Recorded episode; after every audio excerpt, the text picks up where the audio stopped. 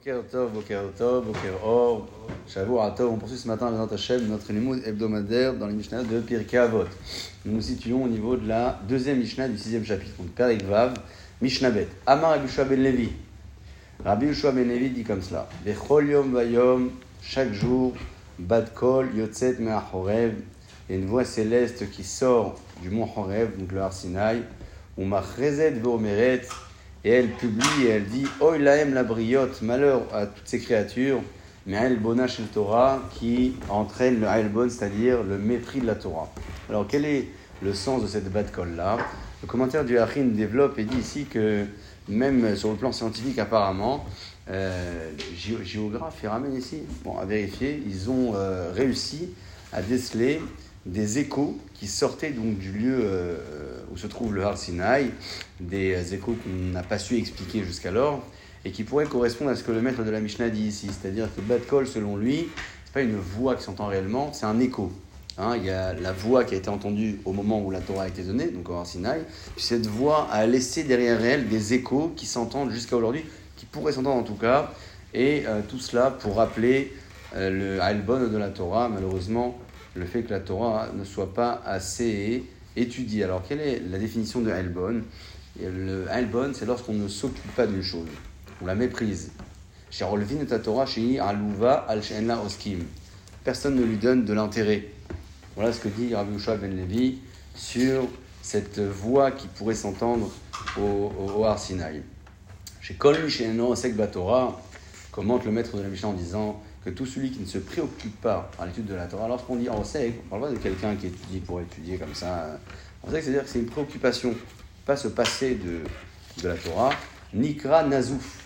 Il est considéré donc celui qui ne s'en préoccupe pas, Nazouf c'est quelqu'un de euh, presque euh, méprisé, mon grand ou ma Shema Shamaim, répudié devant Akadosh Baruch C'est intéressant de voir donc le, le parallèle entre la première Mishnah où on vantait les mérites de celui qui se préoccupait de l'étude de la Torah sans intérêt, et euh, ce que dit maintenant le maître de la Mishnah à propos de celui qui malheureusement n'est pas dans cette catégorie-là. Euh, Nazouf, Nezem Le maître de la Mishnah ramène ici un verset dans lequel on fait part de ce petit collier, cet anneau que porte le, le Chazir, donc euh, au niveau de son, de son nez. Et à travers cette référence-là, dit le maître de la Mishnah que le personnage qui ne se préoccupe pas de la Torah, eh bien, il est Nikra Nazouf. Il est répudié. Alors, quelle est la comparaison entre ce que porte le Khazir et ce le, statut qu'on voudrait donner à celui qui ne se préoccupe pas de la Torah? Eh il, développe ici dans le Yachin et il dit que le Nezem, Nezem, on peut appeler ça l'anneau peut-être, c'est le Koach.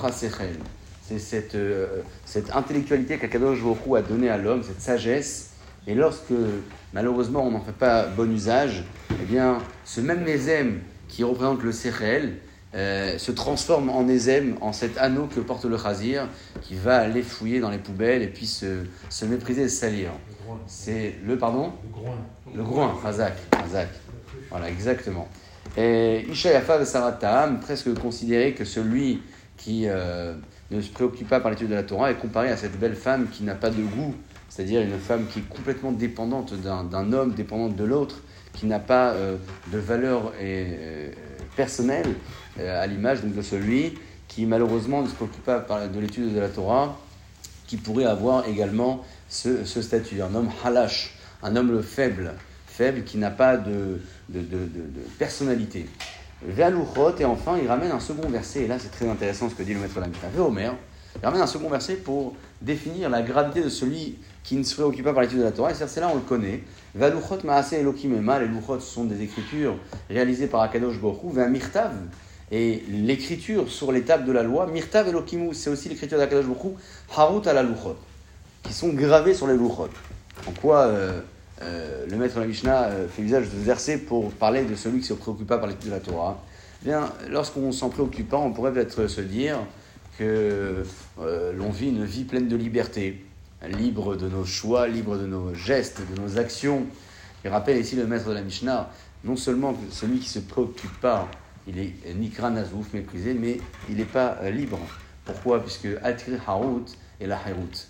Lorsqu'on dit graver, les écritures d'Akadosh sont gravées sur les grottes, on peut également lire cette deuxième lecture qui veut dire harut, la liberté, pas uniquement la gravure. En réalité, on pourrait presque dire, selon lui, que les tables de la loi, donc le support, c'est le, le c'est à nouveau donc cette, cette sagesse qu'Akadosh Baruch nous donne, et l'écriture qui est notée dessus, c'est l'usage qu'on en fait. Hein, l'usage qu'on en fait finalement de cette table, de ce support-là, de ce serrel, de cette sagesse. Alors si on en fait bon usage, eh bien on est comme ces écritures qui sont gravées, mais qui sont aussi synonymes de liberté. Parce que lorsque une personne sait où se diriger et sait se maîtriser, sait maîtriser ses plaisirs, ses pulsions, il est considéré bien évidemment comme un homme libre. Alors c'est un grand débat de société aujourd'hui, mais la réponse est évidemment ici et depuis euh, bien longtemps. La vraie liberté, c'est lorsqu'on a une direction à prendre et lorsqu'on est encadré, structuré. Voilà comment le maître de la Mishnah répond à la question de celui qui ne se préoccupe pas par l'étude. Non seulement on lui dit tu es nazouf, tu es donc méprisé, mais ne pense pas que tu as de la liberté, pas du tout. Parce que les louchot, c'est harout, mais c'est aussi harout, c'est ce qui t'apporte de la vraie liberté. Et chez En Ben il n'existe pas un homme plus libre et là, Mishorosek Batora, que celui qui Osek Betalmud Torah par l'étude de la Torah. Et enfin, et Chol Mishorosek Batora, c'est-à-dire, il faut bien finir avec une note positive.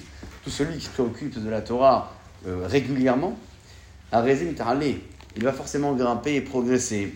Euh, ne considère pas, à nouveau, dit le maître de la Mishnah, qu'il faut avoir de la grande sagesse et des grandes facultés intellectuelles pour étudier la Torah et pour être méritant. Non, Kol Mishosek Torah. Tout le monde est concerné. Petit niveau, grand niveau, peu importe le niveau de sagesse, celui qui préoccupe Rézem Italie grandit chez. On le voit dans les pérégrinations du peuple d'Israël lorsqu'ils ont voyagé, c'est noté là-bas. Matana Nahaliel, ils sont partis de Matana vers Nahaliel, ou Nahaliel Bamot et de Nahaliel vers la ville de Bamot. Qu'est-ce qu'on en tire ici? Matana, c'est le cadeau qu'Akadosh Baruch nous a donné, euh, donc la Torah. Celui qui en fait bon usage, alors Nahaliel, il va hériter. Nahala, c'est donc la chaîne de l'héritage. Quel, c'est le nom d'Akadosh Baruch C'est-à-dire qu'il va considérer finalement que la Torah, c'est un héritage pour lui, et cet héritage-là va lui apporter la, force spirituelle qu'Akadosh Baruch nous donne. Ça, c'est ce qui lui permettra donc de monter Nahaliel Bamot, parce que en ayant donc cette euh, conception de l'héritage de la Torah qui nous renforce constamment, Bamot, alors on peut monter Bamot, Bamot c'est dans les hauteurs. Voilà comment euh, interpréter les voyages du peuple d'Israël, pas uniquement en parlant de lieux physiques, mais aussi en parlant de sens et de combien euh, ces endroits ont pu également leur apporter et nous apporter à nous aussi au niveau de la référence.